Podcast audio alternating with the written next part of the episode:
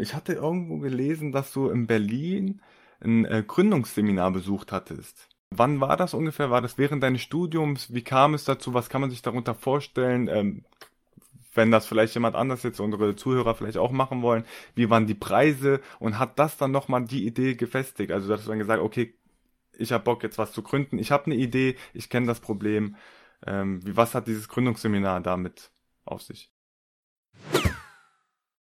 Eine eine Sache, an die mich mega interessiert, äh, noch abschließend zu dem ganzen Entstehungsprozess, wo du gerade vor allem äh, über das Risiko gequatscht hast. Es scheint so ein bisschen, als wenn das Exist-Stipendium sehr viel Risiko in Anführungsstrichen rausgenommen hat. Was rein aus Interesse, was muss man ähm, submitten oder was muss man einreichen, damit man so ein Stipendium bekommt? Also wie weit muss man sein mit seiner Idee oder mit seinem Businessplan, dass man, dass man so quasi so eine Art Sicherheit für ein Jahr bekommt von, von denen? Was ist eigentlich von mir noch da, ähm, wenn alles andere weg ist. Ähm, das fand ich immer unglaublich spannend und das fehlt natürlich. Also als Gründer hast du das halt nicht.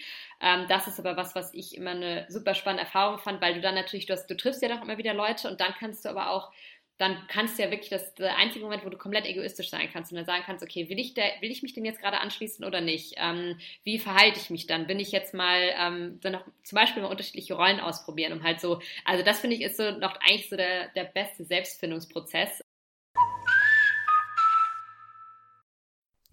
So, herzlich willkommen alle zusammen zu The Cast 22. Ähm, herzlich willkommen erstmal an dich, Hanna. Vielen Dank. Servus, grüß dich, das ist schön, dass du da bist. Hanna, wenn ich dich ganz kurz vorstellen darf, ähm, du bist Gründerin von Localize. Darüber werden wir heute ein bisschen mehr sprechen. Ihr seid ein Startup mit äh, mittlerweile schon 1,3 Millionen Funding, was sich darauf ähm, fokussiert hat, eine Software zu bilden, die quasi den gesamten Relocation-Prozess von Arbeitnehmern abbildet, ja? also inklusive Immigrationsprozessen, Visa-Prozessen, ähm, Wohnungssuchen und all solchen Dingen. Und äh, wenn wir das richtig verstanden haben von eurer Website, ist, verkauft ihr das quasi an erster Stelle an Arbeitgeber, ja? die versuchen, diese Prozesse zu vereinfachen.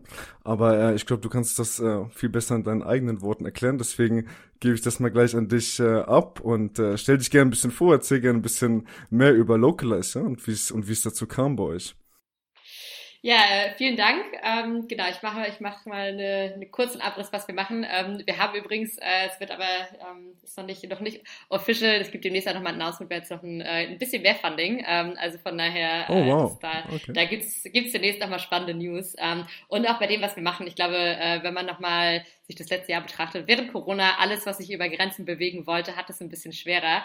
Ähm, gleichzeitig merkt man aber jetzt, dass dadurch, dass die Arbeitswelt und vor allem so Arbeitsplätze flexibler geworden sind, äh, dass die Leute alle schon irgendwie so ein bisschen mit den Hufen scharren und eigentlich äh, doch gerne wieder ins Ausland wollen. Und ich glaube, deswegen wird so das nächste Jahr unglaublich spannend und ähm, das, was wir machen, fassen wir halt eigentlich grob unter dem Begriff Global Mobility zusammen und ähm, da fällt halt wirklich alles drunter. Also das Einzige oder das Große, was halt eigentlich alle kennen, ist so Fachkräftemangel. Wir stellen Arbeitnehmer aus dem Ausland ein. Ähm, es ist aber ja auch in den letzten Jahren ähm, immer mehr geworden, dass Leute entsandt werden, ähm, immer mehr auch temporäre Mobilität. Also ich möchte ein paar Monate aus Spanien arbeiten zum Beispiel. Und also von daher, das sind, glaube ich, einfach so auch Use Cases, die, die wachsen. Und deswegen, genau, alles, was bei uns anfällt, ist halt Global Mobility.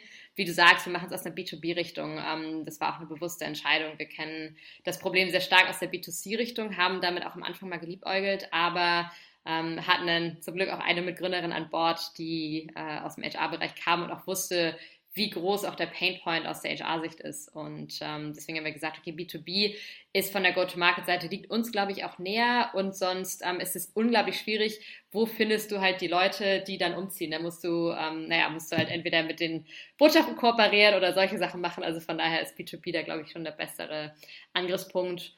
Und wie gesagt, Fachkräftemangel ist da, glaube ich, auch ein ganz gutes äh, Stichwort, was wir vor allem in Deutschland erkennen. Ähm, genau, also das war, das war so die erste Motivation. Ähm, mittlerweile sind wir fast im dritten Jahr angelangt und äh, sind jetzt nicht nur in Deutschland, sondern ähm, auch noch in vier anderen Märkten in Europa aktiv. Ähm, mittlerweile auch wieder sehr gut am Wachsen. Ähm, Corona war, glaube ich, äh, wirklich letztes Jahr ähm, so kurzzeitig die Frage, okay, zieht jetzt überhaupt noch mal jemand um? Bleibt jetzt irgendwie alles remote und die Leute ziehen nicht mehr um?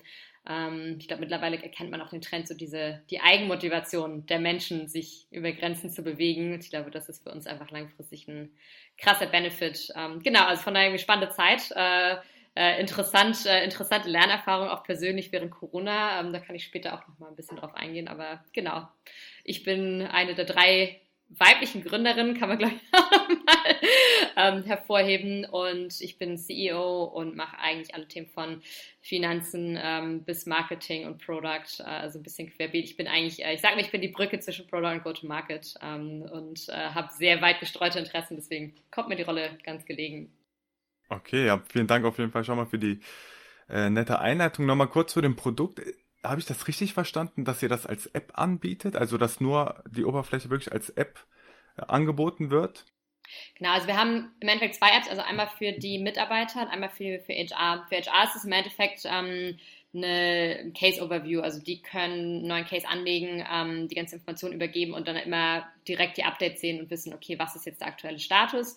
Äh, der Mitarbeiter selber hat einen Zugang zu einer eigenen App, ähm, Dashboard, wo er dann durch den Prozess geführt wird. Ähm, was die Software im Hintergrund macht, ist, dass sie im Prinzip pro Fall ähm, und dann auch pro Land ähm, unterschiedliche Wege im Entscheidungsbaum dem zuordnet. Also du hast ja immer eine gewisse Anzahl an Ausprägungen, was kann mit jemandem passieren, der dann nach Deutschland kommt. Je nachdem, wo er herkommt, was er arbeitet, ob er mit Familie kommt oder nicht. Ähm, und jeden, also dementsprechend ordnet sich der Case halt an und die entsprechenden To-Dos. Ähm, das sieht er dann in seiner App. Wir haben auch Case Manager, die dann dafür sorgen, wenn es irgendwelche speziellen Fragen gibt, wenn irgendwas ähm, nicht, nicht funktioniert, ähm, die dann auch noch da sind. Aber primär wird alles über die App geregelt. Okay, und das ist dann also Schritt für Schritt heißt dann in Sachen wie Visum, äh, genau. was äh, Banken angeht und optional ist dann alles, was ähm, mit dem Sozialen zu tun hat, sprich Wohnungssuche, was hattet ihr noch, Versicherungen, äh, Sportangebote, das fand ja. ich auch äh, sehr interessant. Und wie habt ihr, wie habt ihr das gemacht? Also Arbeit, kooperiert ihr da mit anderen Firmen ja. und leitet ihr die dann einfach weiter oder geht das dann weiter zu Agents, äh, anderen Agencies, wo die dann ähm, sich dann um die Leute kümmern oder wie ist das? Also wir machen im Endeffekt eine Partnerauswahl, auch explizit ähm, hinsichtlich was passt. Ähm, das ist ja, traurigerweise gibt es ja in Deutschland auch nur so zwei, drei äh, GKVs, die ähm, Kundensupport auf Englisch anbieten. Das heißt, da ist das Feld dann doch relativ beschränkt ähm, und dementsprechend verläuft auch die Auswahl. Genauso im Banking-Bereich. Also von daher ähm, reguliert sich unsere Partner Partnerauswahl auch so ein bisschen selber. Wir schauen halt, dass wir das Angebot, also dass wir jetzt einen guten Mittelweg finden, weil ich glaube halt, Quantität ist da nicht immer, nicht mal der richtige Weg. Ähm, und dann haben wir halt eher, zum Beispiel, haben, hast du denn ja auch mehr, je nach Gehaltsgrenze kommt eine private Krankenversicherung in Frage oder ähm, nur die gesetzliche. Dementsprechend werden dann die Partner angezeigt. Im Bereich Wohnungssuche das Gleiche. Ähm, da haben wir dann auch zwei, drei Anbieter, mit denen wir zusammenarbeiten und ähm, treffen dann am Anfang so diese Vorauswahl, schauen, was, der, ähm, was derjenige möchte ähm, und, haben, und zeigen dann aber den entsprechenden Partner an, ähm, haben aber bei jedem Partner den einem auch einen dedizierten Kontakt und dann machen wir den Handover und sagen, okay, das ist jetzt, ähm, haben halt auch die Vorinformationen schon eingesammelt, außer auch bei Housing zum Beispiel, ja, wo zieht die Person hin, ähm, welche Miete und so weiter, dann werden die Informationen übergeben und dann haben sie eben dann den direkten Kontakt und müssen nicht alles neu ausfüllen. Genau. Okay, okay. Wie ist das, wie ist das, Hanna? Geht's nur um Relocations nach Deutschland? Oder würdet ihr auch, äh, sagen wir mal, ich weiß nicht, äh, United States zu, ähm, keine Ahnung, nach Spanien zum Beispiel machen? Genau, also wir gehen immer je nach Inbound-Markt, ähm, also da, wo die Leute hinziehen. Neben Deutschland bieten wir Spanien, Portugal, ähm, Irland, UK und Niederlande an. Ähm, genau, also von daher, wir sind jetzt gerade da bei uns in Europa äh, ausweiten. USA, also zum Beispiel Locations in die USA, also den US-Markt haben wir uns während während Y, dem Y-Combinator auch mal angeschaut, aber es ist natürlich so, vor allem was Immigration angeht, unglaublich komplex. Kanada ist tatsächlich noch relativ spannend, aber wir haben jetzt halt gesagt, aktuell beschränken wir uns auf Europa und dann schauen wir mal langfristig weiter. Wie eignet man sich die Expertise in den vor allem, äh, mir geht's vor allem um die Länder, die jetzt nicht Deutschland sind. Wie eignet man sich die Expertise für die jeweiligen Visa-Prozesse, Immigrationsprozessen und all den Sachen, die du schon aufgezählt hast, an? Also ich stelle mir das relativ schwierig vor, wenn ich jetzt nicht unbedingt jemanden aus dem jeweiligen Land an Bord habe. Also bei uns, das, das, das Gute ist, dass jeder, der bei uns arbeitet, glaube ich, mindestens irgendwie drei, vier Sprachen spricht und das heißt Spanisch. Also ich glaube, wir haben, wir haben tatsächlich auch witzigerweise im ersten Jahr unsere komplette Produktentwicklung auf Spanisch gemacht. Also ich spreche fließend Spanisch, ähm, unser CTO auch, ähm, weil wir dann auch einen Entwickler an Bord hatten, der am Anfang nicht so gut Englisch gesprochen hat. Und das heißt, dann haben wir am Anfang wirklich mit komplett auf Spanisch gearbeitet.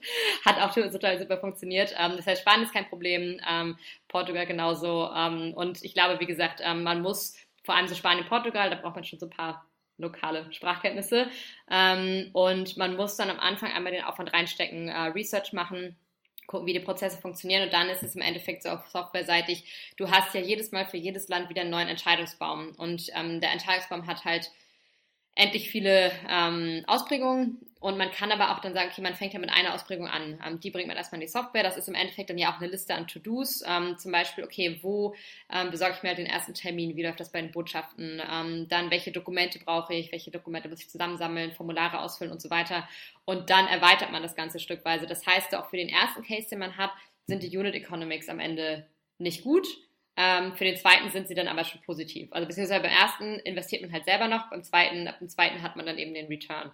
Und so funktioniert das im Endeffekt dann für jedes Land. Ähm, man kann es aber direkt über die Software abwickeln. Das ist halt das Gute. Das heißt, für HR und auch für den International macht es im Endeffekt keinen Unterschied. Ähm, und für uns ist das im Endeffekt dann die Skalierungsfrage. Deswegen sagen wir schon, wir nehmen uns die Märkte Stück für Stück vor, aber man kann halt schon sagen, okay, wir machen jetzt nochmal fünf neue Märkte und müssen dann nicht sagen, okay, für jeden einzelnen Markt brauchen wir mindestens ein halbes Jahr. Also von daher ist das so ein ganz gutes Mittelmaß. Stelle ich mir auch teilweise schwierig vor, oder? In, in Ländern wie Spanien, Italien, da ist das, gut, wir sind verwöhnt hier in Deutschland, bei uns kann man alles ziemlich gut planen. Aber in so Ländern. Geht so. Äh, nee, muss, muss ich leider widersprechen, weil also oh, es kommt auch drauf an. Es ist total witzig, weil ähm, das in Deutschland auch zum Beispiel in, bei den Städten total unterschiedlich ist. Also Berlin ist mittlerweile echt gut. Da ähm, haben wir auch tatsächlich mit der Behörde eine digitale Integration, alles super, Dokumente können online übermittelt werden und so weiter. München äh, hat es tatsächlich geschafft in der Corona-Zeit von man kann sich Online-Termine buchen zu, man muss wieder Briefe schicken, ähm, umgeschwenkt. Also von daher ist es leider so einfach Kacke. ist es dann doch nicht mehr. Wahnsinn. Hammer.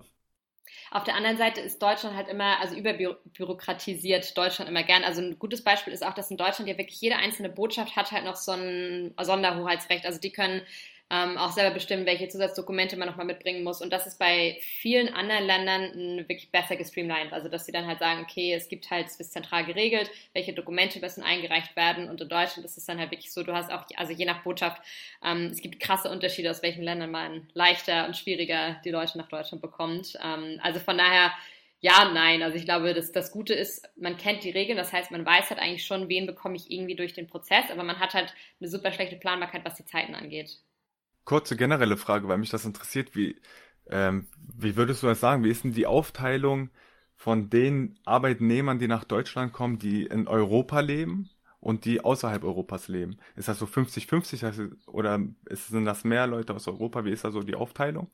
Weißt bei du das so grob? Es, ja, bei uns sind es definitiv mehr Leute, die von außerhalb Europas kommen. Also ich würde eher so sagen, gerade so 80-20, vielleicht 70-30. Oh, ähm, wow. Weil äh, wir natürlich im Tech-Bereich und vor allem bei Entwicklern ähm, rumgraben. Okay. und äh, Leute relocaten. Also das ist halt wirklich das, ähm, da kommen, also natürlich aus Indien kommen viele, ähm, Brasilien, aber auch Nigeria ähm, oder so, ähm, so Middle East auch immer mehr.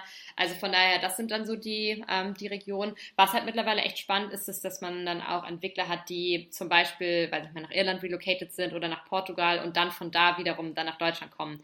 Ähm, das ist auch ganz spannend. Also auch innerhalb der EU tut sich da ja auch so ein bisschen was, dass man, wenn man einmal einen Blue Card-Titel hat, dass man dann leichter vielleicht zwischen den Ländern relocaten kann. Da sind wir leider auch noch ein bisschen weiter entfernt von, aber das heißt, das ist halt auch schon ganz spannend, so den, den Ersteinstieg in Europa dann irgendwo anders und dann darüber nach Deutschland kommen. Okay.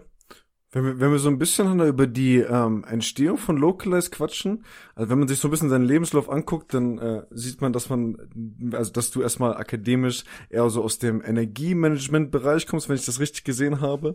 Ähm, dann äh, ging es so ein bisschen in die Consulting-Richtung, BCG war dabei. Äh, aus eigener äh, ähnlicher Erfahrung kann ich sagen, dass äh, man im Consulting wahrscheinlich nicht so viele ähm, Freitagabende zum Brainstorm hat, um irgendwelche Startup-Ideen äh, zu finden. Wie, wie kam es dazu, dass du ähm, aus dem Bereich so ein bisschen dann auf einmal ein äh, Global Mobility Startup gründest und vor allem mit zwei Gründern, also es hört sich so romantisch an mit euren, mit zwei Gründerinnen, wo, wo ihr, wo ihr euch schon vorher kanntet, weißt du, aber es ist ja, ich stelle mir das in der Realität ein bisschen ähm, schwieriger vor, ja? Wie, wie, wie kam es dazu? Vielleicht kannst du uns darüber ein bisschen was äh, erzählen?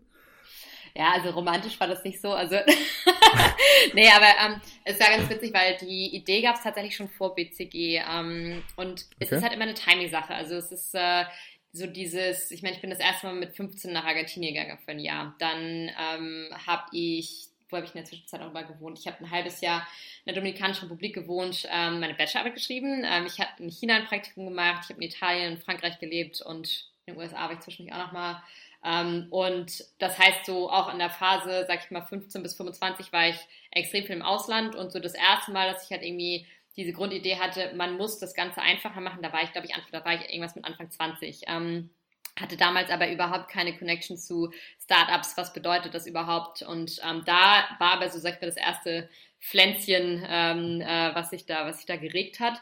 Und dann war das halt so ein konstanter Prozess, immer wieder drauf rumdenken, immer wieder mit Leuten auch sprechen. Ähm, obwohl ich dann ja auch eine Zeit lang in Berlin war, hatte ich immer noch nicht so den richtigen Draht zur Startup-Szene. Mm, und ich glaube, deswegen war auch dieser Einstieg dann schwierig. Wenn du kein Netzwerk hast, wo sich irgendjemand da drin rumtreibt, dass es halt so ein bisschen vorstellbarer wird, dann ist so dieser erste Eintrittskanal. Weil ich meine, sonst, wenn du irgendwo im Startup arbeitest, dann weißt du schon, wie dieses ganze Spiel auch funktioniert mit Investment holen und so weiter. Und dann ist, sind diese ersten Schritte auch viel, viel einfacher. Ähm, das war dann für uns, wir hatten dann tatsächlich über eine Connection, ähm, kannte ich das Exist Gründerstipendium. Das heißt, das war dann so mein erster Ankerpunkt, ähm, wo ich dann gedacht habe, ah, okay, weil eigentlich ist ja ganz cool, wenn du dann erstmal Geld bekommst, um ein Jahr lang mit deiner Idee rumzuspielen. Ähm, das nimmt auch so ein bisschen das Risiko raus. Ähm, und ich weiß nicht, also so Energiebereich, das war für mich auch immer, mh, hm, ich bin da irgendwie auch so drin gelandet, weil ich hatte immer, ich hatte immer, ich hatte immer schon viel Spaß an allem. Das heißt, ich war, ich hatte Chemieleistungskurs und Vipo, ähm, habe aber auch viel mit Sprachen gemacht ähm, äh, und war halt konnte alles irgendwie so ein bisschen, hatte jetzt aber auch nicht so diese eine ultimative Passion. Und deswegen dachte ich so, Wirtschaftsingenieurwesen ist, ist super, da kann man noch so ein bisschen was von allem machen. Und dann war es halt mit Fokus Energie, was daran ganz gut war, dass ich, ich habe erneuerbare Energien dann als Schwerpunkt gehabt war dann viel im Ausland und habe das so ein bisschen mit Entwicklungszusammenarbeit kombiniert. Ähm, und dann kam halt so dieser Aspekt Ausland dazu. Aber das heißt, ich kam halt dann eher über diese Schiene, hatte aber halt auch nie so diesen, also mein Herz hat jetzt nicht für Ingenieurwesen gebrannt. Ähm, und deswegen ist mir, glaube ich, dann auch da, war ich eher immer noch so ein bisschen so auf der Suche nach, was ist jetzt eigentlich wirklich meine Leidenschaft und wofür brenne ich? Und das habe ich dann wirklich in dem Thema gefunden, weil ich meine, auch Beratung, es war eine super spannende Lernerfahrung und ich glaube vor allem so als jemand, der halt eher aus dem, aus dem Ingenieursbereich kommt, also aus dem Fachlichen, dann nochmal so diese komplette, äh, sag ich mal, BWL-Intro zu bekommen. Dafür war Beratung extrem gut. Mm, und während der Zeit habe ich aber dann schon mit ähm, meinen Mitgründerinnen an dem Exist-Gründerantrag gearbeitet und da kam die Zusage und dann bin ich eben bei BCG raus. Also von daher, das passte dann auch. Und mit meinen Mitgründerinnen, ich kannte sie beide vorher, aber wir sind dann wirklich über diese Sache wieder zusammengekommen. Ich habe dann irgendwann, glaube ich, echt einfach mal einen Facebook-Post gemacht mit, hey, ich möchte da was machen. Ich suche irgendwie Leute. Ähm, echt, ja? Ja, ja. Und, auch mit ähm, deiner äh, guten Freundin, die gute Freundin hieß Lisa, Lisa. richtig? Ja, ja, Lisa auch, haben wir, ja. Bei ihr, ja, auch mega. Bei ihr? Also, war das so? Sie wollte, sie hatte, also Lisa, Lisa haben wir am Ende, äh, wir haben alles, äh, alles versucht, um sie langsam an Bord zu ziehen, weil sie ja die einzige war, die auch das Thema kannte, weil sie im HR-Bereich gearbeitet hat und halt Leute relocated hat. Mm, und sie war am Anfang noch so, da hat sie einen Master gemacht und war erst auch so ein bisschen so, ja, okay, ich, ich, ich schaue mir das mal an und dann haben wir sie langsam, äh, langsam in unseren, unseren Bann gezogen. Aber also wir kannten uns halt, wir kennen uns super lange, aber es war jetzt nicht so, dass wir gesagt haben, boah, wir verbringen sogar eine Zeit, wir möchten noch mehr Zeit verbringen und deswegen gründen wir jetzt zusammen, sondern eher so, es hat, das, das Thema hat halt bei allen aus irgendwelchen Gründen gepasst und dann haben wir auch echt festgestellt, dass wir gut zusammenarbeiten. Und dann ist das, also, und dann muss man auch wirklich sagen, dann war es halt so ein bisschen dieser Effekt, ist, ist dann einfach extrem gut gestartet. Also wir haben das Access Gründerstipendium bekommen, dann sind wir direkt in Accelerator reingekommen und dann haben wir relativ schnell auch Kunden gewonnen. Also dass wir bei Exist ist ja immer so ein bisschen das Problem, sagen auch viele, dass die, dadurch, dass es, glaube ich, auch oft sehr technische Ideen sind, schaffen sie es nicht, in diesem, dieser einjährigen Phase dann Umsätze zu generieren. Und wir waren halt mit die einzigen, ich glaube, als wir rausgegangen sind, hatten wir schon so knapp 10.000 monatlichen Umsatz. Ähm, und das heißt, da sind wir dann auch sehr, sehr schnell gewachsen. Und das war dann auch wirklich was, wo die alle, also wo alle gesagt haben, so ja, ist total, ist total gut. Und dadurch war es aber auch bei uns, das hat sich dann super schnell verselbstständigt und es hat einfach funktioniert. Und dadurch ist, äh, ja, dadurch haben wir gesagt, so, ah ja, super, machen wir weiter. Aber am Anfang sind wir halt echt eher, wir sind halt nicht mit der Idee gestartet, wir wollen ein Startup aufbauen, wir wollen groß werden, wir wollen das und das machen, sondern wirklich, wir haben das Problem gesehen und wir haben gesagt, wir wollen irgendwie was machen, was das, das Problem, Problem löst. lösen. Ja. Okay, also so zusammenfassend, die Idee hattest du schon in, in, in als du gereist bist viel, als du in Argentinien, Domrep und hin und her warst, da kam die Idee, die hast du dann, an, an der hast du festgehalten, bis du dann letzten Endes zur Gründung kamst. Ich habe äh, sympathisch schon mal, dass du Wirtschaftsingenieurwesen äh, studiert hast mit Fachrichtung ja, Energiemanagement oder äh, erneuerbaren Energie. Ich studiere auch dasselbe mit äh, Fachrichtung Energietechnik. Ich bin dir auch nicht böse, dass du das, äh, dass es nicht, dass es jetzt nicht unbedingt was für dich ist. Ich bin kein also guter Ingenieur. ich bin nicht ordentlich genug und noch Macht dir nichts. Ähm, ich liebe 80-20, ich glaube, das ist das Problem. Ich äh, liebe 80-20 zu sehr, eher mit Tendenz zu so 70-30. bin sehr ungeduldig. Ich glaube, das ist, äh, ist wahrscheinlich manchmal schwierig.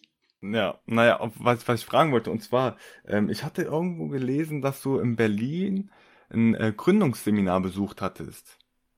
Ja. Ist das richtig? Und da wollte ich gerne mal wissen, also wann war das ungefähr? War das während deines Studiums? Wie kam es dazu? Was kann man sich darunter vorstellen? Ähm, wenn das vielleicht jemand anders jetzt, unsere Zuhörer vielleicht auch machen wollen, wie waren die Preise und hat das dann nochmal die Idee gefestigt? Also, dass du dann gesagt, okay, ich habe Bock jetzt was zu gründen, ich habe eine Idee, ich kenne das Problem. Ähm, wie, was hat dieses Gründungsseminar damit auf sich? Ich weiß gar nicht, je nachdem, wo du es gelesen hast, kann können es unterschiedliche Sachen sein. Es gibt ja immer eins, was durch Exist auch mitfinanziert ist. Das ist halt so, also das macht man einfach so mit, aber da, da hast du dann ja schon die Idee und arbeitest da dran. Eine Sache, die ich halt gemacht habe, das war während dem Master, da habe ich auch nichts für bezahlt. Und das war halt für mich eher so dieses, ähm, das fällt so unter Idee immer weiter iterieren. Ähm, weil ganz am Anfang, so der, der erste sag ich mal, das, das, das erste Pflänzchen der Idee war eher so in die Richtung, auch eher B2C zum Beispiel. Ähm, und dann halt so auch diese Iteration, ähm, gut, wie monetarisierst du es? Ähm, wer ist denn eigentlich die Zielgruppe? Ähm, dann am Anfang habe ich gedacht, ah ja, Studenten ziehen halt, ziehen halt viel um, dann, naja, Studenten haben kein Geld, keine, keine gute Zielgruppe. Brauchst du viel mehr Masse. Ja, ja.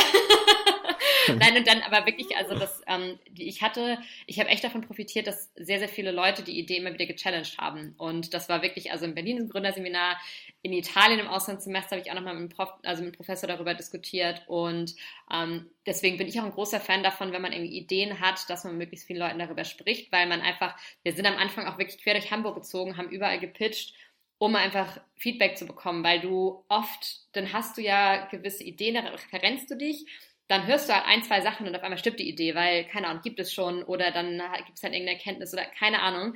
Aber deswegen ist dieses Feedback halt unglaublich wichtig, ähm, um halt schon mal einen guten Startpunkt zu finden. Und genau, also das, das fällt für mich so unter das, bis wir dann am Ende gesagt haben, wir hatten eine Idee, wo wir gedacht haben, ah ja, so grob könnte das aussehen, sowohl produkttechnisch als auch go-to-market-seitig, hm, womit man erstmal starten kann. Mhm. Okay, und mit deinen Freundinnen äh, meintest du ja, dass ihr dass du dann tatsächlich bei Facebook geschrieben hast, ich habe eine Idee, äh, wer hat da Lust mitzumachen, finde ich schon mal sehr cool, dass ihr euch da so auch gefunden habt und dass das so alles gut passt. Ich hatte auch von dem äh, deinem Gründungspartner äh, Fabian gelesen. Und ähm, da hat es ja leider nicht so geklappt und ich habe auch gelesen und habe recherchiert, dass er ein, ein, ein, ein neues Unternehmen gegründet hat. Ihr seht euch zwar nicht als Konkurrenz an, aber in einer gewisser Weise habt ihr ja schon Ähnlichkeiten, sagen wir es mal so nett formuliert. Äh, was waren denn damals so die Ursachen, ja, warum es nicht gepasst hat und würdest du jetzt rückblickend sagen, ähm, vielleicht waren wir irgendwie zu stolz oder zu großes Ego oder ist nee, zu gut, dass es so passiert andere, ist? nee, das ist ein ganz anderes, witzigerweise ist äh, Fabian ist ein alter Arbeitskollege von Lisa. Ähm, also und das ist ja alles verwickelt. Ja, ja, deswegen, also die beiden haben zusammen bei Good Games gearbeitet und äh, wir haben uns alle immer noch sehr, sehr lieb. Ähm, das war damals, es war, halt eine, es war eine witzige Timing-Sache, weil ähm, das war noch, Fabian war an Bord während der Zeit, als ich ja noch bei BCG war. Und äh, Lisa hat Fabi und mich sogar noch introduced damals, weil Lisa da gerade ihren Master angefangen hatte und halt gesagt hat, ah ja, nee, ist, äh, Fabian hat da auch bei Good Games in demselben Bereich gearbeitet und ähm, ne, äh, schneid doch mal mit ihm und der will ja jetzt auch was machen. Ähm, und das heißt, wir haben am Anfang, ich habe mit Fabian auch zusammen daran gearbeitet, ähm, wir sind auch zusammen zu Pitches gegangen und ähm, ich habe aber schon gesagt, dass ich mindestens ein Jahr bei BCG bleiben will. Und Fabian war bei Good Games dann ja auch in der Zeit ähm, einmal massenhaft Leute entlassen hat und ähm, die ganze HR-Abteilung gekickt hat. Und das war für Fabian dann halt so die, der perfekte Zeitpunkt auch zu sagen, okay, jetzt, ähm, jetzt starte ich halt was eigenes. Mm, und seine Passion war, glaube ich, auch eher so, also nicht so im Softwarebereich, sondern eher so wirklich im menschlichen Kontakt. Also ähm, er ist halt, äh, äh, ich glaube, das ist halt auch wirklich immer noch sein Herzblut. Also wir arbeiten auch tatsächlich noch zusammen, also auch so beim Thema ähm, er macht unglaublich viel, auch so Wohnungssuchen zum Beispiel. Und das ist ja was, wo wir mit Partnern zusammenarbeiten. Und das heißt, ähm, da ist er einer von unseren Partnern in Hamburg zum Beispiel. Und ähm, genau, also von daher haben wir da schon, also ist im ähnlichen Bereich, haben aber einen unterschiedlichen Schwerpunkt, weil er ja überhaupt nichts Richtung Software macht. Ähm, das heißt, er hat sich da mit seiner eigenen Agentur selbstständig gemacht und ähm, dann ist danach eben Lisa, also weil Lisa dann auch fast mit dem Master zu Ende war. Ähm, und äh, genau, dann ist Lisa an Bord gekommen stattdessen. Also von daher, ähm, aber das ist alles, äh, alles, alles ohne Blutvergießen ähm, vonstatten gegangen. Aber es ist ein Thema, also ich glaube, so dieses, die richtigen Leute zu finden, deswegen auch Timing. Also ich glaube, Timing ist wirklich immer eine Sache, weil ich habe auch davor mit vielen Leuten gesprochen, ähm, die ich aus persönlichen Umfeld kennen und wo ich da gedacht habe, so okay, es könnte passen. Aber dann hat es vom Timing nicht gepasst. Und auch so dieses, weil du musst ja bereit sein, dieses Risiko einzugehen. Und dann ist die Frage, ähm, machst du es direkt nach dem Studium, willst du dann erstmal Geld verdienen? Bist du dann schon, keine Ahnung, äh, bist du dann irgendwie schon total gesettelt und hast total hohe Fixkosten und willst dann ähm, nicht mehr dieses Risiko eingehen? Also deswegen ist es schon, es ist schon spannend und dass das dann alles genau zusammenpasst, ähm, das ist, glaube ich, das, das muss auch erstmal passieren und von daher war das auch bei uns im Teamfindungsprozess. Ähm, und wie gesagt, so dann auch ich glaube auch dieses Timing, dass es dann auch so schnell geklappt hat und wir Umsätze generiert haben, hat dann natürlich auch geholfen, dass man dann irgendwann wirklich gesagt hat, okay, das Risiko ist dann geringer, weil man wirklich merkt, so, es kommt gut an, ähm, die Leute zahlen dafür und dann wird der Absprung auch leichter. Eine eine Sache, an die mich mega interessiert, äh, noch abschließend zu dem ganzen Entstehungsprozess, wo du gerade vor allem äh, über das Risiko gequatscht hast. Es scheint so ein bisschen, als wenn das Exist-Stipendium sehr viel Risiko in Anführungsstrichen rausgenommen hat. Was rein aus Interesse, was muss man ähm, submitten oder was muss man einreichen, damit man so ein Stipendium bekommt? Also wie weit muss man sein mit seiner Idee oder mit seinem Businessplan, dass man, dass man so quasi so eine Art Sicherheit für ein Jahr bekommt von, von denen?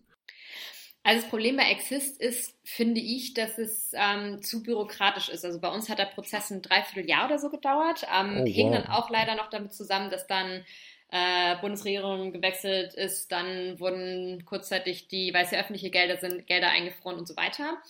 Ähm, du musst oder du darfst erst fünf Jahre aus der Uni raus sein und du brauchst dann ja quasi einen Prof, der das Ganze sponsort, weil das dann, das sind Drittmittel, die müssen eben beantragt werden und so weiter. Das heißt, ähm, und dann musst du ja einen Businessplan ausarbeiten und musst eben auch gucken, dass das quasi von der Innovation her ähm, eine Connection zur Uni hat und deswegen auch so dieser Lehrstuhl irgendwo, zum Beispiel, wenn du jetzt, also sag ich mal, du studierst äh, wie mit Fokus Energie, dann gehst du und willst jetzt halt irgendwie, keine Ahnung, eine tolle neue ähm, Windturbine bauen. Ähm, gehst du halt zu deinem Prof, der irgendwie was mit Windenergie macht, sagst halt, hey, ich habe halt die und die Idee, machst halt den, ähm, machst dann halt den Exist-Antrag und ähm, dann wird er ja auch über die Uni hier eingereicht. Ähm, und das heißt, da ist halt schon echt ein Prozess dran. Also wie gesagt, Drittmittelanträge, keine Ahnung, ob ihr das schon mal gemacht habt. Auch kein, habe ich in meiner kurzen PhD-Zeit auch Erfahrung mitgemacht.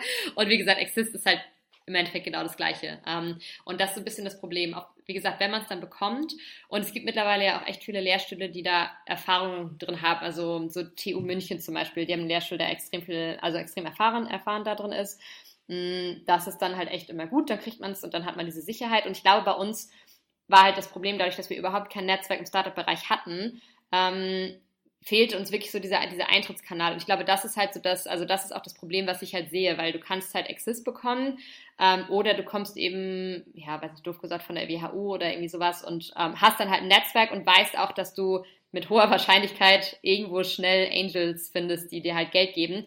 Wenn du aber weder noch hast, dann ist es ja super schwierig. Du gehst ja nicht einfach zu jemandem hin, wenn du halt überhaupt keine Ahnung hast, wie mache ich ein Pitch Deck, wie kriege ich ein Intro ähm, und sagst dann, hey, ich kriege hier keine öffentlichen Gelder, ich weiß halt, dass ich irgendwie schnell Angel Investments bekomme. Das heißt, da ist halt schon so eine Lücke. Ähm, okay, okay, verstehe, macht Sinn. Ähm, wenn wir das so ein bisschen, die Konversation so ein bisschen in die ähm, persönliche Richtung rücken oder schieben, was mich interessieren würde, Hanna, wenn du also wenn ich wenn ich so den äh, Consulting Alltag äh, mir richtig vorstelle beziehungsweise aus eigener partieller Erfahrung auch kenne, äh, ist das ja alles sehr sehr durchgetaktet und äh, vor allem unglaublich time äh, zeitintensiv. Wie wie war so ein bisschen die Umstellung von deiner Seite aus, von einem, von einem Alltag, der dir quasi von deinem, von deinem Arbeitgeber komplett aufgedrückt wird und der unglaublich, einen unglaublichen Druck durchgehend hat, zu dann auf einmal ähm, Montagmorgen, erster Tag nach der Kündigung, Kündigung, okay, so wir haben jetzt Exist, ähm, los geht's und dann äh, bin ich auf einmal auf mich selber gestellt, muss alle Routinen selber kreieren, muss selber für mich irgendwo mit wahrscheinlich einer Menge Motivation herausfinden, wie ich am besten produktiv arbeite, dass es eben für Localize Sinn macht. Also vielleicht würde mich interessieren, wie so, wie so der, wie easy der Prozess für dich war, sich umzustellen. Ja. Also ich meine, das Ding ist, es fühlt sich am Anfang gut an, weil ich glaube, jeder mag es halt, also jeder mag es halt lieber, wenn er selbstbestimmt arbeiten kann ähm, und dann gucken kann, okay, wie ist jetzt gerade meine Energie und so weiter. Hm, ich war nach BCG, ich war dann glaube ich auch nochmal sechs Wochen reisen und habe dann halt aus, ich war dann, was habe ich denn gemacht, Bali, Sri Lanka, irgendwie, irgendwie so da die Ecke ähm, und habe halt von da gearbeitet. Das heißt, war natürlich total cool. Also dann hat man da irgendwie, ne, hat man da Sachen gemacht, hat man da irgendwie gearbeitet, so morgens irgendwie noch surfen gegangen und so weiter. Das ist halt, das ist schon, das bringt schon Spaß. Und das finde ich ja auch gut, weil am Anfang geht es ja auch wirklich darum, ähm, am Anfang hast du ja gar nicht so viel operatives Geschäft. Das heißt, da ist es ja schon sehr strategisch, was können wir jetzt machen, ähm, wie können wir am Produkt arbeiten, wie können wir die ersten Kunden ähm, ansprechen und so weiter. Dann noch diese Bewerbung von den Accelerator zum Beispiel, das war auch was, was wir in der Phase gemacht haben. Ähm, auch mal so grob durchdenken, was ist eigentlich unser Go-to-Market, äh, der Go-to-Market-Strategie, Pricing und so weiter. Und da ist es auch schwer, wenn du dann halt wirklich zehn Stunden am Stück, also ich meine, du arbeitest in der Beratung ja auch eigentlich nur so lange, weil du den Tag immer mit Kundenterminen voll bist und dann die, die Kopfarbeit machst du dann ja im Endeffekt danach. Mm, und das heißt, du kannst ja auch nicht wirklich äh, intensiv zwölf Stunden am Stück äh, strategisch äh, nachdenken. Und das heißt, da war das auch vollkommen okay. Ich glaube, es ist halt schon spannend, ähm, dann halt zu gucken, wie komme ich dann in die Routinen rein. Und wenn man dann halt anfängt, Mitarbeiter zu haben, dann wird es halt wichtig, weil man dann ja auch wieder diese Vorbildfunktion hat, auch gucken muss, wie schaffe ich, ähm, dann fängt es an mit Meetings wieder und so weiter. Aber man hat bei uns auch gemerkt, dass wir da dann am Anfang noch sehr, sag ich mal, intuitiv und wenig ähm, mit vorgegebenen Strukturen gearbeitet haben und dann irgendwann merkst du, okay, du brauchst es halt, weil wenn es dann mehr Mitarbeiter werden, du es halt nicht hast, dann wird es irgendwann chaotisch, dann verschwendest du auch immer mehr Zeit in Meetings. Ähm, das heißt, dann ist es im Endeffekt so eine, so eine Evolution ähm, und für den Anfang war es aber auch gut. Also ich glaube, da hätten uns jetzt auch viele Strukturen, also da habe ich es jetzt nie als Problem wahrgenommen, sozusagen. Okay. Äh, bei der Idee, das war ja so, so gesehen äh, deine Idee oder du kamst dann darauf, äh, da ist es ja häufig so, dass man ja dafür brennt, sozusagen. Äh, war das dann bei deinen, bei deinen äh, Mitgründerinnen, bei der Lisa und bei der Franziska, waren die dann auch so motiviert oder gab es da auch schon mal häufiger Probleme, vor allem am Anfang, dass sie dann, wo du dann sagen musst, hey Leute, kommt schon, äh, lass uns mal alle motiviert sein, lass uns mal alle ähm, wirklich durchziehen oder ähm, gab es da nie Probleme bei euch am Anfang vor allem? Lass sie, lass sie nicht hören, dass du sie Franziska nennst, dann wird sie, dann wird sie ganz fuchsig. darf mir Franzi, äh, nur, nur ich darf sie Franziska nennen. das mache ich immer, wenn ich sie ärgern will. Ähm, Franziska nee. sei nicht sauer, ich meinte Franzi. ähm, nee, also witzigerweise, Franzi war ja, Franzi war zur selben Zeit wie ich in Argentinien damals, ähm, auch wenn wir uns da noch nicht kannten, ähm, aber war genauso viel im Ausland und kannte, also hat deswegen, glaube ich, eine, eine, eine genauso große Passion für das Thema. Und äh, Lisa war auf der einen Seite viel im Ausland und äh, kennt das Problem, aber wie gesagt aus der HR-Seite. Und ich glaube, was halt interessant ist, wir sind auch alle so vom auch so vom Arbeitstyp auch total unterschiedlich, so was uns dann auch später motiviert. Also ich glaube grundsätzlich so diese Idee, ähm, also die Idee an selbst hat uns, motiviert, äh, hat uns motiviert, dann haben wir sehr, sehr schnell auch viele Erfolgserlebnisse, das ist dann natürlich auch motivierend. Und dann hat aber jeder von uns, glaube ich, nochmal so wirklich auch so sein Thema gefunden, was er dann weitergetrieben hat. Also bei Franzi, Franzi ist ja eigentlich, kommt ja aus der ähm, VWL, hat dann im Bereich Statistik promoviert und äh, ist dann ja wirklich Programmiererin geworden. Und ähm, das heißt, hat dann wirklich so auch ihre Passion im Tech-Bereich gefunden. Und das heißt, so, das ist ja auch ihre Herausforderung, für die sie dann halt brennt, auch so ein Produkt zu bauen, ähm, weiter in die technische Richtung einzusteigen. Bei Lisa ist halt der Kundenkontakt. Also Lisa ist dann, ähm, ich glaube, HR ist ja auch wirklich immer so Kontakt mit Menschen. Das heißt, Lisa ist dann jetzt eben auch für Customer Success und Sales zuständig, also alles Customer Facing. Ähm, und hat da dann, glaube ich, auch vor allem im Sales-Bereich nochmal eine neue Passion entdeckt. Und ich glaube, so deswegen hat dann jeder von uns auch so das gefunden, auch thematisch dann, was uns weiter motiviert, mh, wo man dann Erfolgserlebnisse auch hat. Und das heißt, so hat sich das dann eigentlich, äh, ich glaube, da ergänzen wir uns wahnsinnig gut. Wir mussten, wir waren aber auch von Anfang an relativ offen, auch was was so das Thema angeht, uns Aufgaben hin und her zu schieben, weil ich ich habe auch am Anfang mal Sales gemacht. Ich kann es halt leider nicht so gut, weil ich ähm, kann im Verhandeln, also ich gebe dann immer zu viele Discounts und dann hat Lisa irgendwann gesagt, so nee, das ist jetzt, äh, das, das ist jetzt mein Thema. Ähm, und deswegen, also ich glaube, da waren wir halt sehr, also mit wenig Ego am Start. Und ich glaube, das ist dann auch am, am Ende das, was dafür sorgt, dass du den besten Output hast, weil du dann wirklich danach gehst, wer kann was am besten lösen. Das hört sich echt sehr gut an bei euch, muss ich echt sagen. Sehr harmonisch. Aber wir hatten das dazu vielleicht noch, ähm, es war schon interessant. Ich glaube, so die ersten zwei, drei Monate hatten wir jetzt nicht, es waren jetzt keine Riesenstreits, aber wir hatten schon, schon so ein paar Kommunikationsissues, was im Nachhinein echt witzig ist, weil wir ja äh, Lisa kommt aus dem HR-Bereich, Franzi aus der Wissenschaft und ich halt dann aus der Beratung. Das heißt, es sind ja, also unterschiedlichere Kommunikationsstile kannst du ja eigentlich nicht haben, weil ich ja, meine, in der Wissenschaft bist du halt darauf, löst du ein Problem erstmal alleine und musst halt irgendwie erstmal darauf rumdenken ähm, und arbeitest dann viel für dich. HR kommuniziert viel, hat dann, ne, macht irgendwie auch viele, hat viele Ideen, hat dann so, ähm, arbeitet dann aber auch viele Sachen ab. Und Beratung ist halt einfach irgendwie so eher so, also auch von der Kommunikation einfach so darauf gedrillt, Sachen durchzupeitschen. Und ähm, naja, äh, das heißt, es war am Anfang, das war eine interessante Erfahrung und ich glaube, wir haben es gut hingekriegt, weil wir uns persönlich so gut kannten und weil wir dann halt immer wussten, okay, das, ne, das eine ist jetzt unsere persönliche Perspektive und wir wussten halt ganz klar, das ist halt eine Arbeitsweise im Endeffekt und auch eine antrainierte Kommunikation. Und das ist halt super spannend, weil man so auch einfach lernt oder sich nochmal neu kennenlernt. Wie arbeitet man einfach zusammen? Wie verhält sich der andere? Was für, was ist auch die Arbeitsweise? Ähm, und man hat auch einfach andere Stärken und Schwächen. Das glaube ich immer so. Okay, okay, cool, macht Sinn. Wie, wenn du, als du eben gemeint, also eben meintest, dass ihr eure, ähm, dass ihr eure Arbeitsziele aufeinander einrichten musstet, dass ihr die Kommunikation einrichten musstet. Ich frage mich bei dem Ganzen so ein bisschen, ähm, wie habt ihr das alles unter euch gelöst? Gab es irgendwelche dritten Partner, Mentoren, Advisors irgendwie oder Vertraute, die dem Ganzen vielleicht so ein bisschen eine externe Perspektive gegeben haben, wenn man mal nicht weitergekommen ist? Oder ist es dann wirklich in den Diskussionen, auch wenn es mal schwierig war oder auch wenn es mal Problemchen gab, immer wieder intern zu einer Lösung gekommen? wir haben die Lösung eigentlich immer intern gefunden. Ähm, wir reden, also wir kommunizieren sehr gut und sehr offen. Ich glaube, das war auch immer was, also auch wenn es halt unangenehme Sachen sind. Ich glaube, da sind wir gut drin. Ähm, wir haben, ich überlege jetzt gerade, ähm, zum Beispiel beim Y Combinator, also da hast du auch mal ähm, eine Session, wo es so um Level 3 Communication geht, ähm, wo man dann auch mal über the Deep Shit sprechen muss ähm, und das halt auch ganz, ganz gezielt dann macht.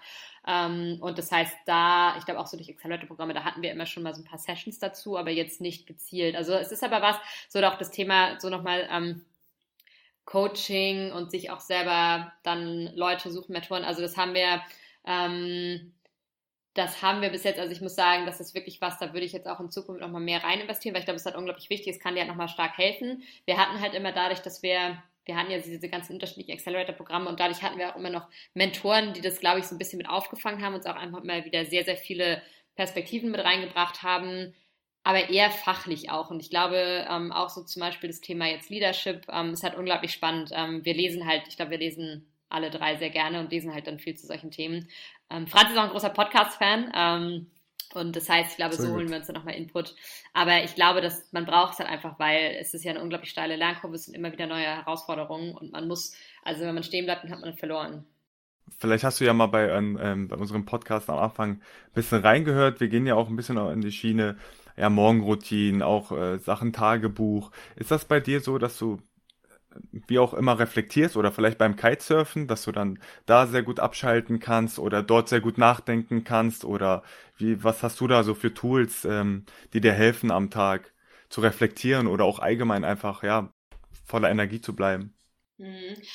Also interessanterweise, für mich war es sonst eigentlich immer Reisen. Also ich war auch früher habe ich es eigentlich immer gemacht, dass ich dann zum Beispiel auch im Studium dann wirklich immer sechs Wochen komplett weg war, auch alleine ähm, und dann irgendwo durch, weiß nicht, Lateinamerika, Asien, Afrika gereist bin, ähm, um halt nochmal auch so über alle Sachen nachzudenken und das auch nochmal so zu hinterfragen, so wer, wer bin ich, wie verhalte ich mich und so weiter, weil ich glaube, so dann, wenn du mal niemanden drumherum hast, der eigentlich weiß, wie du sonst bist, dann kannst du halt auch wirklich nochmal gucken, okay, was was ist eigentlich von mir noch da, ähm, wenn alles andere weg ist. Ähm, das fand ich immer unglaublich spannend und das fehlt natürlich. Also als Gründer hast du das halt nicht. Ähm, das ist aber was, was ich immer eine super spannende Erfahrung fand, weil du dann natürlich, du, hast, du triffst ja doch immer wieder Leute und dann kannst du aber auch dann kannst du ja wirklich, das der einzige Moment, wo du komplett egoistisch sein kannst und dann sagen kannst, okay, will ich, da, will ich mich denn jetzt gerade anschließen oder nicht? Ähm, wie verhalte ich mich dann? Bin ich jetzt mal, ähm, dann noch zum Beispiel mal unterschiedliche Rollen ausprobieren, um halt so, also das finde ich ist so noch eigentlich so der, der beste Selbstfindungsprozess. Äh, alleine reisen. Aber ja, wie gesagt, das bringt mir jetzt natürlich nicht so viel, weil sechs Wochen mal raus ist äh, schwierig. ich wollte gerade fragen, wie hast du, dann war ja äh, Corona-Zeit, war ja. ja Horror für dich. Ja, ja, deswegen, also das ist Corona-Zeit generell und halt auch, das ist so für mich so eine Herausforderung im, im Gründerdasein, weil man natürlich so diese Flexibilität nicht hat. Und das ist auch was, was ich gerade, also ich glaube, mh, am Anfang war es noch einfacher, wenn, als wir keine Mitarbeiter hatten, dann hast du natürlich mehr Flexibilität. Dann war ich ja auch ähm, in San Francisco, die drei Monate während YC, da haben wir uns halt aufgeteilt. Also ähm, Franzi war ähm, eine Zeit lang da, ich war die ganze Zeit da. Und Lisa war die meiste Zeit in Deutschland, weil wir ja auch schon Kunden hatten. Und das heißt, da war ich dann aber ja auch ein bisschen weiter weg von unserem operativen Geschäft. Ähm, und das heißt, dann hast du einfach mehr Headspace. Und dann war ich danach, German Accelerator haben wir ja auch noch gemacht, dann war ich ja auch wieder in San Francisco. Das war ja bis, also im Endeffekt, ich bin am 13. März letztes Jahr zurückgekommen, also direkt mit Corona. Und da war es halt immer ganz cool, weil man dann, die Arbeitszeiten sind natürlich Horror, weil du stehst halt um fünf, halb sechs auf, hast halt ab sechs den ersten Call oder halt sogar früher, arbeitest dann halt den Vormittag, ähm, hast dann aber, dann sind wir halt meistens so gegen Mittag ähm, ins Coworking Space gefahren, hatten dann aber auch so ein bisschen Zeit, ähm, und dann musst du halt natürlich abends, nachts wieder, wieder loslegen. Aber dadurch hast du halt zumindest so ein bisschen so diese, diese Abschaltphasen halt ein bisschen stärker. Das ist ähm, jetzt natürlich nicht mehr so. Und ich glaube, Corona, also vor allem das letzte Jahr, ist halt da nicht vergleichbar, weil da war halt einfach wirklich ähm, auch erstmal so Kopf runter arbeiten, halt irgendwie erstmal gucken, wie kommt man da durch, auch mit dem Team. Du musst ja unglaublich stark auf das Team auch achten, weil so wie kommen die Leute da durch. Das heißt, da war halt auch einfach, also da kommt es einfach zu kurz. Also das ist, glaube ich, auch bei allen so, ähm, dass man jetzt im Nachhinein dann erstmal nochmal aufräumen muss, so was ist da eigentlich alles passiert. Mm, aber generell ist es, glaube ich, schon wichtig, so ein bisschen irgendwie eine Distanz auch mal schaffen. Und ähm, es klappt auch, wenn man mal sagt, ähm, zum Beispiel Nachmittag, ähm, ich mache jetzt einen Nachmittag nur diese eine Aufgabe und habe dann auch Zeit, ähm, darüber nachzudenken. Morgenroutine bin ich relativ schlecht drin, also ich versuche es jetzt ein bisschen, aber ich bin ich mache es eigentlich ganz gerne, dass ich halt direkt aufstehe, mir einen Kaffee mache und dann erstmal so durch meine E-Mails gehe, weil man dann halt schon mal so ein bisschen ähm, was abgearbeitet hat. Aber ich glaube, ich neige eher dazu, dass ich dann zu viel arbeite als zu wenig. Ähm, ich glaube, dass so aktuell geht es halt noch. Und ich glaube auch, weil wir in einer super spannenden Phase sind, halt mega wachsen und wir jetzt halt gerade so diese zweite Führungsebene unter uns aufbauen. Und ich glaube halt, dann kann man ja auch noch mal mehr delegieren. Ähm, von daher gerade sehe ich es auch jetzt nicht als Problem, sondern eher, also ich genieße halt gerade eher so diese, diese Wachstumserfahrung noch, aber ich glaube, es ist jetzt nichts, was jetzt nachhaltig ähm, für die nächsten fünf Jahre wäre. Seid ihr, seid ihr, seid ihr, äh, Hanna, wenn ihr ähm, euch Ziele setzt, oder weil, weil du gerade mal den, den euren Wachstum angesprochen hast, ich habe auch gesehen auf der Website, dass ihr unglaublich viele Stellen ausgeschrieben habt und tatsächlich auch äh, Teamlead-Stellen, ne? Also wenn ich das richtig verstehe, ähm, quasi die Leute, die dann eure Sales-Teams weiter aufbauen werden.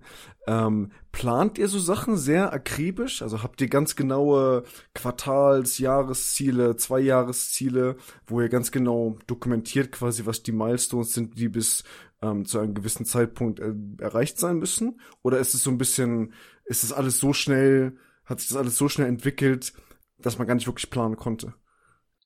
Nee, ähm, da sind wir mittlerweile echt gut. Also das ähm, war auch was letztes Jahr. Ich meine, dadurch, dass es dann vom, vom Business mit geschlossenen Grenzen und so weiter kurzzeitig schwieriger war, hatten wir dann auch eine Verschnaufspause, keine, keine freiwillige, freiwillige, aber das hat uns dazu gebracht, dass wir sehr, sehr viel auch intern mit unserem Prozess beschäftigt haben. Und ich glaube, im Nachhinein war das gut, weil ich vorher, dadurch, dass wir auch am Anfang so schnell gewachsen sind und eben, ja, First-Time-Founder kein großes Netzwerk drumherum hatten, haben wir super viel einfach intuitiv irgendwie erstmal aufgebaut. Ähm, so durch Y Combinator kriegst du halt echt viel auch mit so, was sind halt so Best Practices mit Meetings und so weiter. Ähm, wir arbeiten jetzt das, ich glaube jetzt das fünfte Quartal mit OKRs. Also wir haben tatsächlich genau vor Corona angefangen. Also Q1 letztes Jahr war das erste Quartal, was wir mit, ähm, mit OKRs gemacht haben. Und dann sind wir halt so langsam reingekommen. Ähm, und dann haben wir halt aber auch geguckt, dass wir halt immer mehr unsere internen Prozesse anschauen und so weiter. Und mittlerweile sind wir dabei echt gut, dass wir halt wirklich dann immer sagen, ähm, die letzten zwei Wochen vom neuen Quartal werden die OKRs festgelegt, ähm, die Company Goals sind die OKRs pro Team und so weiter. die werden auch regelmäßig angeschaut. Wir haben auch also alle Meetings, die über, also teamübergreifend sind, sind eben fest. Da haben wir Strukturen, auch was jetzt so Dokumentation und so angeht. Also das ist aber mittlerweile auch nötig, weil wir jetzt ja nicht mehr alle in einem Office sitzen und uns irgendwie einfach zurufen können, ach, ne, hast du irgendwie das gesehen und wie war das nochmal? Mm, und weil wir auch weiterhin so arbeiten werden, dadurch, dass wir jetzt eben Leute auch in Portugal und äh, quer über Deutschland verteilt haben, dadurch brauchen wir das auch und dadurch ist das, glaube ich, auch was, was, also ohne das würden wir wahrscheinlich, äh, würden wir irgendwann im Chaos versinken. Ja, ich, 19 Leute seid ihr, ne? Mittlerweile auch schon, habe ich gesehen. Ja, ich Stimmt meine, das? es sind 21. Eigentlich, eigentlich müssen wir 21, 21 sein. Ich weiß nicht, auf LinkedIn irgendjemand fehlt. Schnell gewachsen. Ich ja. habe mal auch mal gelesen. Also mit denen, die wir jetzt eingestellt haben, sind wir jetzt 25. Also es, grade, es wächst gerade noch ein bisschen mehr. Wow. Und ähm, die 40 Prozent im, Monat, die ihr Umsatzwachstum hattet, hab, konnt, ja gut, jetzt im letzten Jahr war es schw wahrscheinlich schwieriger, aber ähm, oder konntet ihr das halten? Weil dann ist klar, dass ihr auch so schnell Leute eingestellt habt wenn ja. ihr so ein Wachstums, äh, ja, Umsatz Also die letzten Monate war das was was über 30 Prozent. Ähm, wir sind auch im Moment, ähm, wir sind profitabel. Also wir sind gerade haben eher das Problem, dass wir, dass wir zu, dass wir zu lange Leute anstellen.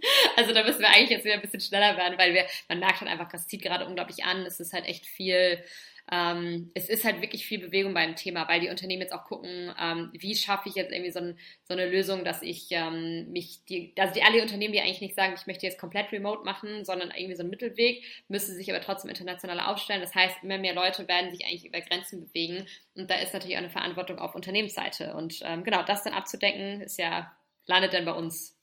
Ja, Respekt auf jeden Fall, wirklich. Äh, Anfang 2020 meintet ihr noch, ihr werdet nicht profitabel und jetzt seid ihr mittlerweile schon, also ihr habt echt einen Respekt, sehr, sehr schnell gewachsen.